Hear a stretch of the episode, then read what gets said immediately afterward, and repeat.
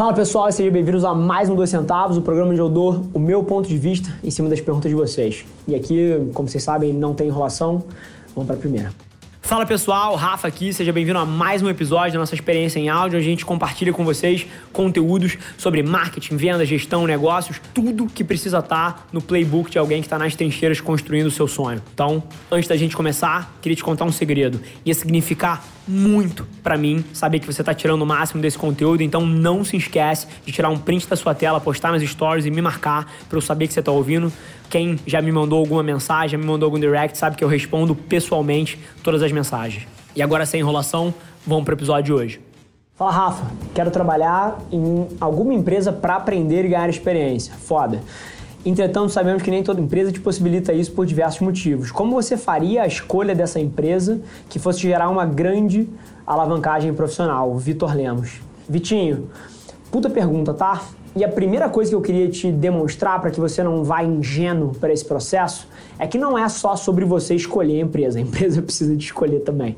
E isso muda fundamentalmente as coisas.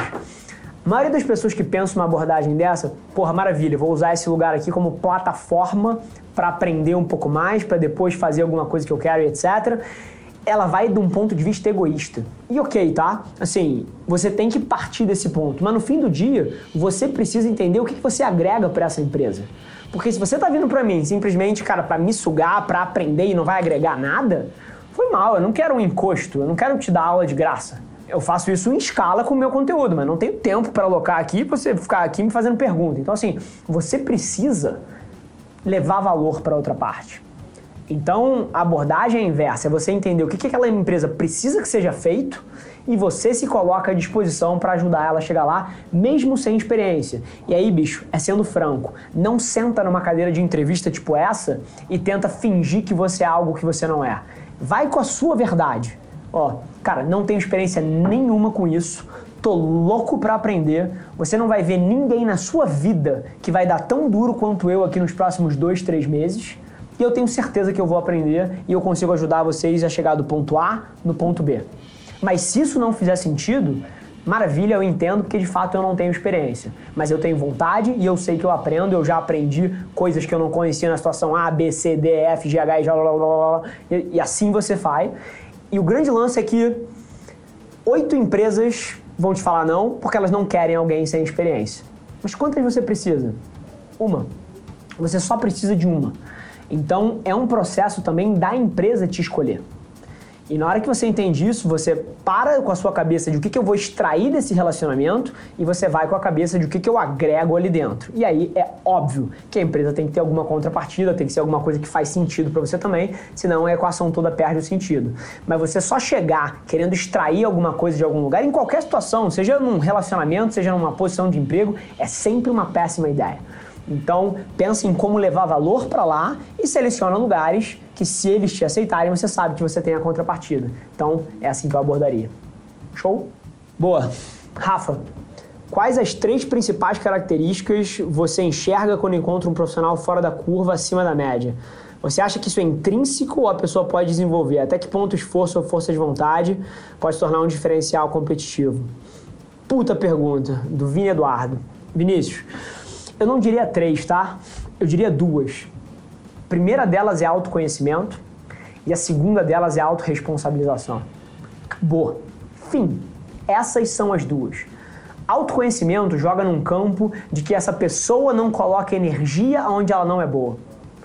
Tão simples quanto isso. Assim, se eu fosse tentar crescer ou me tornar alguém com um diferencial fudido pelos meus skills de matemática, assim, eu não seria. Eu repeti Mate 3 três vezes. Assim, não é ali que eu brilho. Eu brilho nisso aqui. Comunicação, relacionamento, visão de consumidor, empatia, conseguir sentir o que o outro sente e, portanto, fazer a engenharia reversa do como eu preciso me comunicar, o que eu preciso oferecer. Essa é a minha área. A minha área é humana, é gente. E assim, e se eu tivesse tentado uma carreira em data science, provavelmente eu ia ser medíocre. Então, o primeiro ponto é autoconhecimento. Não tem uma pessoa que brilha uma pessoa que brilha, que não sabe aonde ela é boa e não aloca a energia dela ali, ao invés de tentar ficar melhorando aquilo que ela não é tão boa. Então essa é a primeira coisa, autoconhecimento é gigante. Segunda coisa, pode ser desenvolvido ou não. até um certo ponto.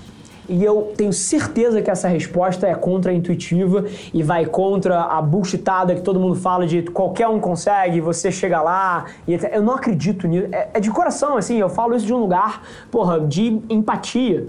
Assim, se eu tivesse tentado ser jogador de futebol, ao invés de lá atrás, quando a minha mãe falou para eu definir se eu queria continuar estudando ou continuar na carreira de futebol, porque eu jogava no Flamengo, e quando eu tinha 11, 12 anos ali, 13, assim, se eu tivesse seguido por ali, eu ia ter sido um jogador medíocre. Medíocre. Porque eu era o primeiro a entrar, o último a sair, como eu sempre fiz em tudo na minha vida. Eu treinava off hours, fora do tempo, eu treinava sábado, eu treinava domingo, e eu era pior que os outros. Eu olhava pro lado e tinha gente que era naturalmente melhor que eu em tudo ali. Então, assim, você pode desenvolver até certo ponto. E aí, cara, isso vale para futebol, isso vale para piano, isso vale para basquete, isso vale para negócios. Assim, qualquer um pode empreender, assim como qualquer um pode desenvolver um talento de matemática, ou um talento de humanas, ou um talento de comunicação, qualquer um pode desenvolver. Mas tem um componente intrínseco de DNA claro nisso daí. Assim, não importa o quanto eu treinasse, eu não ia ser o Neymar. Mas é curioso, a gente vive num mundo e eu acho que, assim, a internet fez milagres pela gente, mas ao mesmo tempo ela deturpou certas narrativas, porque hoje em dia, você escuta um coach de 23 anos que te fala que você pode conseguir tudo que você quiser, independente de qual seja o seu sonho, você vai lá ler três livros sobre negócios e você acha que você vai ser o próximo Zuckerberg. Mas é curioso que em outras áreas isso não acontece. Você não vai jogar uma pelada com os teus amigos e mete um gol de bicicleta e acha que o Barcelona vai te contratar. Assim, não. Existe um componente de talento intrínseco aí. E aí a gente volta ao autoconhecimento, porque quanto mais você se entender, mais você se posiciona para se dar bem. Então, assim, eu acho que sim, você desenvolve e você pode ficar muito bom, mas fucking world class, assim, top 1 do mundo, top 1%, isso é DNA, isso você não desenvolve. Então, meu playbook, cara, presta atenção em você, Preste atenção nas coisas que você gravita naturalmente, preste atenção nas coisas que você gostava, cara, quando você era pequeno, para onde você gravitava naturalmente, antes do mundo te encher de baboseira e a sua mãe, e a escola e a faculdade e o jornal deturpar um pouco das suas paixões com o que a sociedade acha que é certo para uma pessoa como você.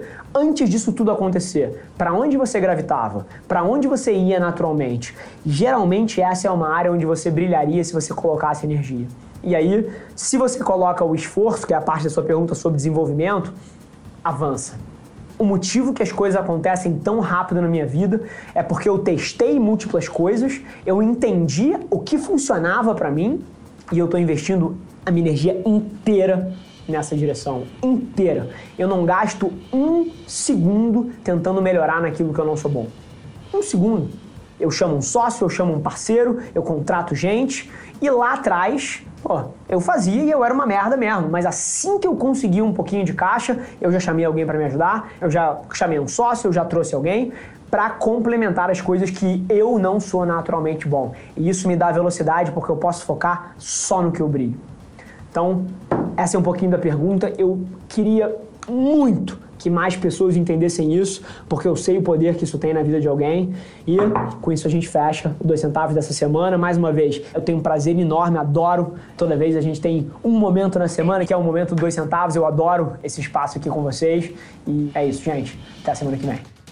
Esse foi mais um episódio da nossa experiência em áudio. E como eu já falei, eu adoraria saber que você está gostando do que a gente está compartilhando por aqui. Então não esquece, se você está tirando valor desse conteúdo, ia significar o um mundo para mim, que você tirasse um print da sua tela, postasse no Stories me marcando e aproveita para ir na sua plataforma favorita também e deixar um rating de cinco estrelas e um comentário lá, ajudando a gente a construir essa comunidade tão vibrante que move o Brasil para frente através do empreendedorismo e que fala desse Brasil que dá certo. É um prazer ter vocês comigo e a gente se vê no próximo episódio do podcast.